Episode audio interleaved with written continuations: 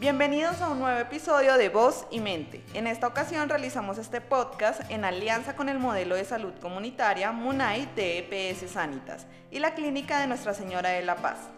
Hoy los acompaña en la conducción Diana Junco. También tenemos una invitada muy especial, Carlota. ¿Cómo estás? Hola, gracias, muy bien. Me alegra. Dinos, Carlota, ¿quién eres? ¿De dónde vienes? Porque tu acento te delata. Pues vengo del País Vasco, de la comunidad de Navarra, que está como al norte de España, y he venido aquí de intercambio.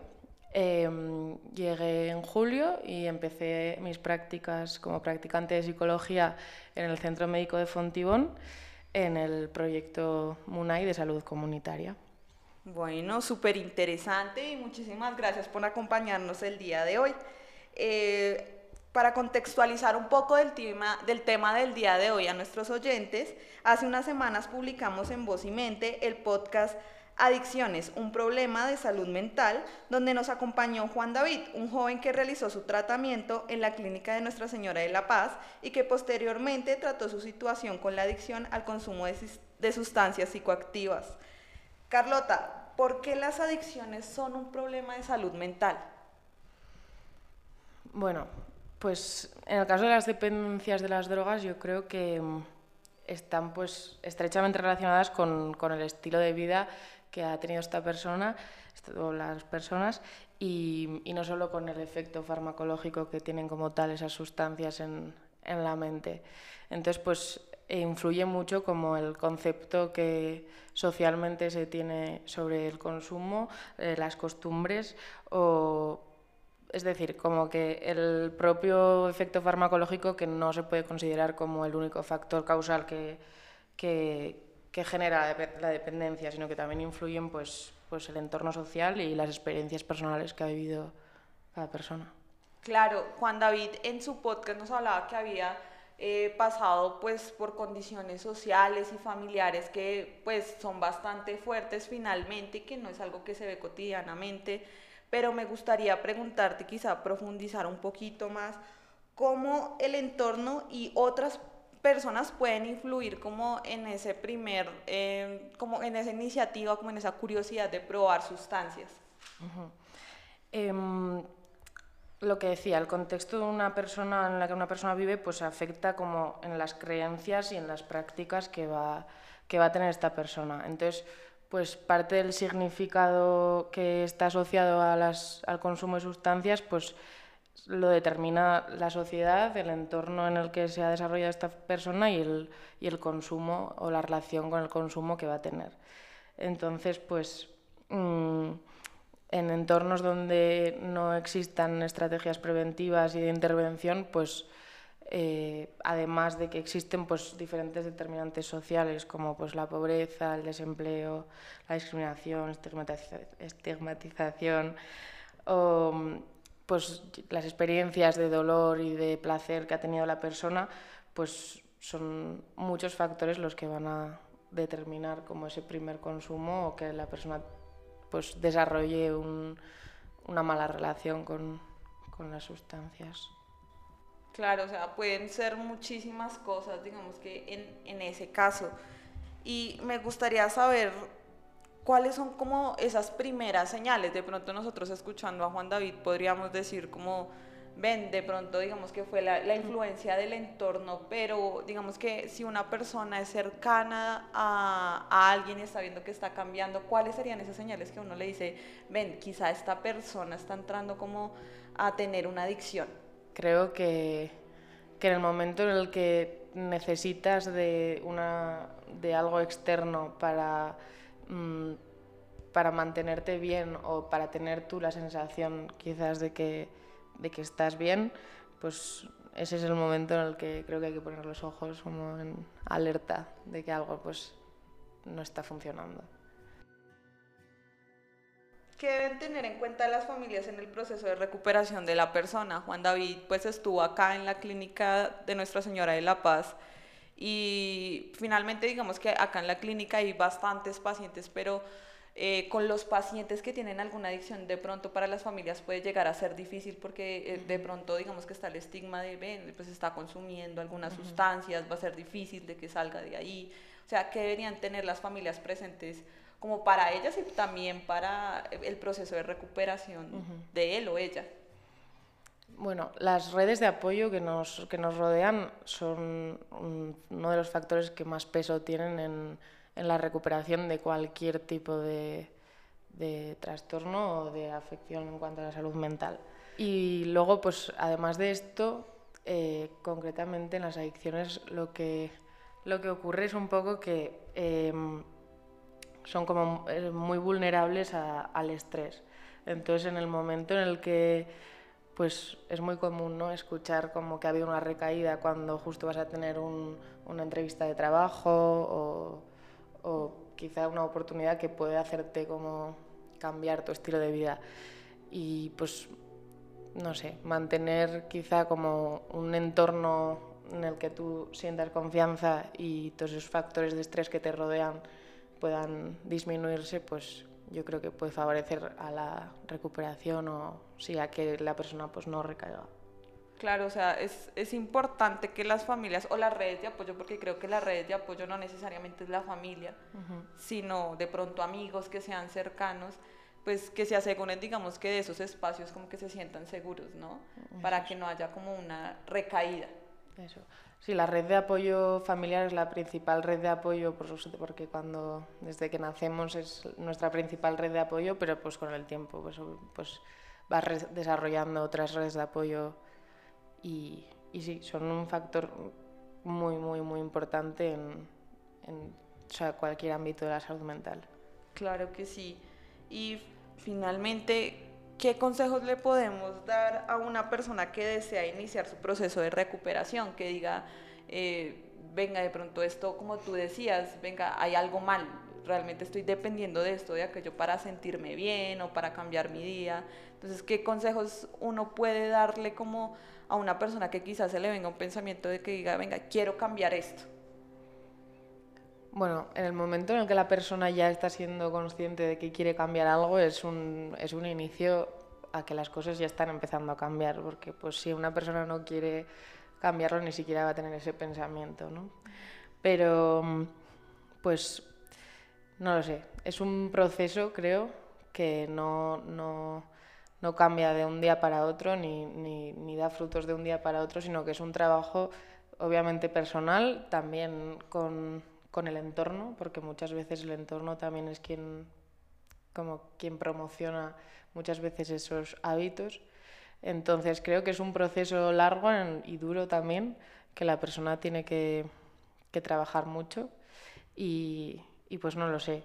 Quizás hablar con gente que sí que haya pasado por eso, eh, a una persona así. Yo, yo me pongo en ese lugar y me, creo que me gustaría hablar con alguien que habría vivido eso para pues sentir que es posible, ¿no? Que, pues, que la gente lo, lo logra, no sé. Claro, y, y Juan David en, en, ese momento también llegó a decirnos como, ven, en la clínica yo tenía personas que me dijeron, no, siga, pero que también ellos habían tenido como otras adicciones, incluso creo que la había mencionado también como alguna terapeuta o personas así que lo, lo invitaron a continuar como en uh -huh. todo ese proceso. Uh -huh. En el caso de Juan David eh, fue muy interesante porque pues es lo que tú decías, él dentro digamos que de su proceso de tratamiento en la clínica tuvo no, compañeros que lo invitaron a, a, seguir adelante, a apoyarlo, a decirle que realmente sí se podía salir de esa situación y que incluso veían como una inspiración en él. Uh -huh. Y también pues él encontró como un apoyo como en, pues, en, las en los profesionales que lo estaban tratando. Sin embargo, pues al principio del podcast nos habías comentado eh, que estás apoyando en todo el, el modelo eh, de Munay, el proyecto Munay. Nos gustaría que también nos comentaras un poquito más de eso, porque, o sea, creo y considero que muchos pacientes también se pueden apoyar en eso como para salir eh, de situaciones tan complejas, porque pues lo que tú decías, a veces el entorno también tiene que cambiar. Uh -huh. Entonces, ¿cómo ese modelo los puede ayudar, como que ese entorno cambie? Pues eh, Efectivamente, lo que, lo que comentas de Juan David, de que las personas de su entorno lo animaron y lo apoyaron y le dieron esa esperanza para continuar ese proceso que, aunque sea duro, pues se, se puede lograr, em, pues es justamente pues, lo que nosotros realizamos, que es como un proyecto de, prevención y de promoción de la salud a nivel grupal y de comunidad que complementa em, el modelo patogénico, que sería pues, el modelo que sigue el, pues, la sanidad, y lo complementa de forma en la que el sujeto se vuelve activo en, en su salud. Es decir, que es, trabajamos estrategias y trabajamos de forma grupal y comunitaria eh, diferentes formas y maneras para eh, conseguir em, buenos hábitos de vida y conseguir un bienestar en nuestra salud. Entonces, de esta manera, mm, lo, que se, lo que se pretende es que pues, la persona, en vez de, llegar a un punto crítico y límite para, para, darse cuenta de que, pues, de, de, su condición de salud, ¿no? Eh, pues que desde, desde antes de llegar a tener una enfermedad tú vayas trabajando en tus hábitos de vida porque la salud no es solo la ausencia de enfermedad, sino que también es todo lo que tú haces antes de eso. Entonces, pues desde, desde una eh, organización comunitaria y desde trabajar eh, en grupo y, potenciando pues esa seguridad, las redes sociales, eh, generando participación comunitaria y autonomía de, la comunidad, pues la propia gente es quien, quien se organiza para mm, como para saber cuáles son sus propias estrategias para llegar a, conseguir unos buenos hábitos de vida con todo lo que he mencionado que, lo compone, que son pues, las redes de apoyo y todo esto, porque en todo el proceso de, generar esos buenos hábitos de vida se, se, crean unas redes y unos lazos entre la gente que, pues, que al estar construidos desde, desde esta perspectiva, pues generar un entorno que a la persona le, facilita muchas veces em, cualquier tipo de proceso de sanar. Eh. Claro. ¿No? Y, y, creo que lo vimos acá con, con, Juan David, finalmente pues él hizo pues una parte pequeñita de todo pues este proyecto que también estamos realizando aquí hoy. Y, y, se le vio el entusiasmo, de hecho cuando se realizó el contacto con él fue como que estaba muy alegre y realmente muy feliz de poder compartir su experiencia y sobre todo lo que él mencionaba, que era impactar en otras personas, que es lo que tú nos estás comentando, como que realmente se formen esos vínculos en esos espacios de prevención y que entre ellos como que busquen esas estrategias que creo que también es lo que se busca en, todo el tratamiento, ¿no? O sea, que realmente no solo sea desde, no sé, un tema farmacológico o que se haga, digamos que un proceso, sino que ellos mismos aprendan a cuidarse eh, desde pues sus hábitos personales. Y creo que finalmente esa es como la, la conclusión, ¿no? Realmente mm. pues es importante que las personas no solo como que incluyan hábitos saludables, sino que busquen estos espacios.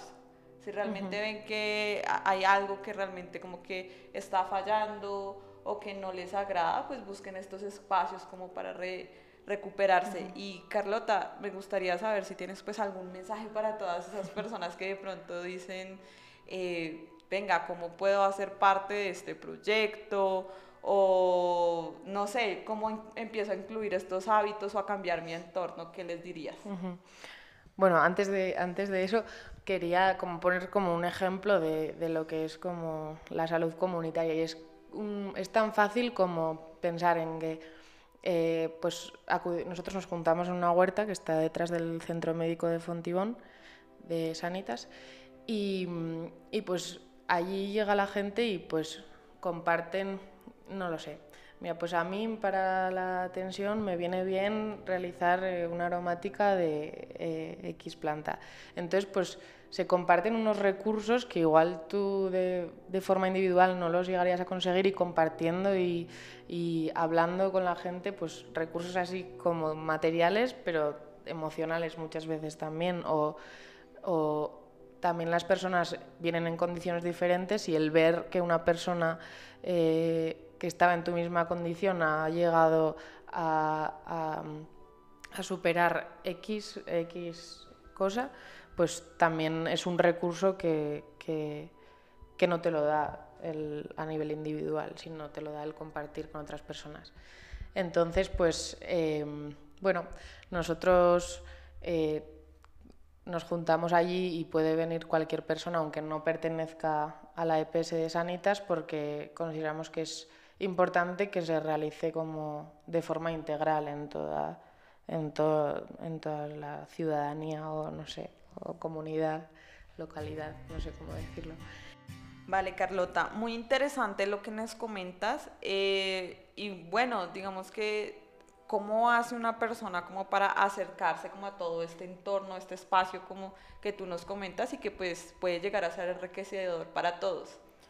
Bueno, en un primer momento eh, la gente eh, acude mediante una prescripción social que realiza el médico, pero que aún así eh, es un modelo integral en el que puede participar cualquier persona aunque no pertenezca a Sanitas. Y además nosotros siempre a nuestras usuarias les recordamos que pueden venir con quien sea, con un familiar, con un amigo, con un vecino o con cualquier persona que deseen, pues porque finalmente cualquier proceso va a ser mucho más completo si además de yo entender mi condición y yo tener las estrategias para eh, llegar a, a afrontarlo o a llevarlo mejor, pues la persona mm, que es cercana a mí también las tiene y también entiende cuál es, en qué condición me encuentro. Claro que sí, muy interesante y creo que este tema da para muchísimo más, ¿no? Saber todo el tema de la prescripción social, cómo impacta, eh, a quiénes se pueden llevar, yo creo que nos da para otro episodio en el que ahondaremos más y que esperamos que todos nuestros oyentes escuchen porque pues nada, finalmente pues también es una invitación a que todos participen. No olviden seguirnos en todas nuestras redes sociales. En Instagram aparecemos como Clínica La Paz, en Facebook como Clínica de Nuestra Señora de la Paz, Bogotá slash Colombia y en Twitter como Clínica de Nuestra Señora de la Paz. Además, queremos recordarle que este 21 de noviembre inicia el Adviento, que es el tiempo de preparación para celebrar la Navidad. Quien los acompañó en el guion y conducción fue Diana Junco y en la edición Jason Hill.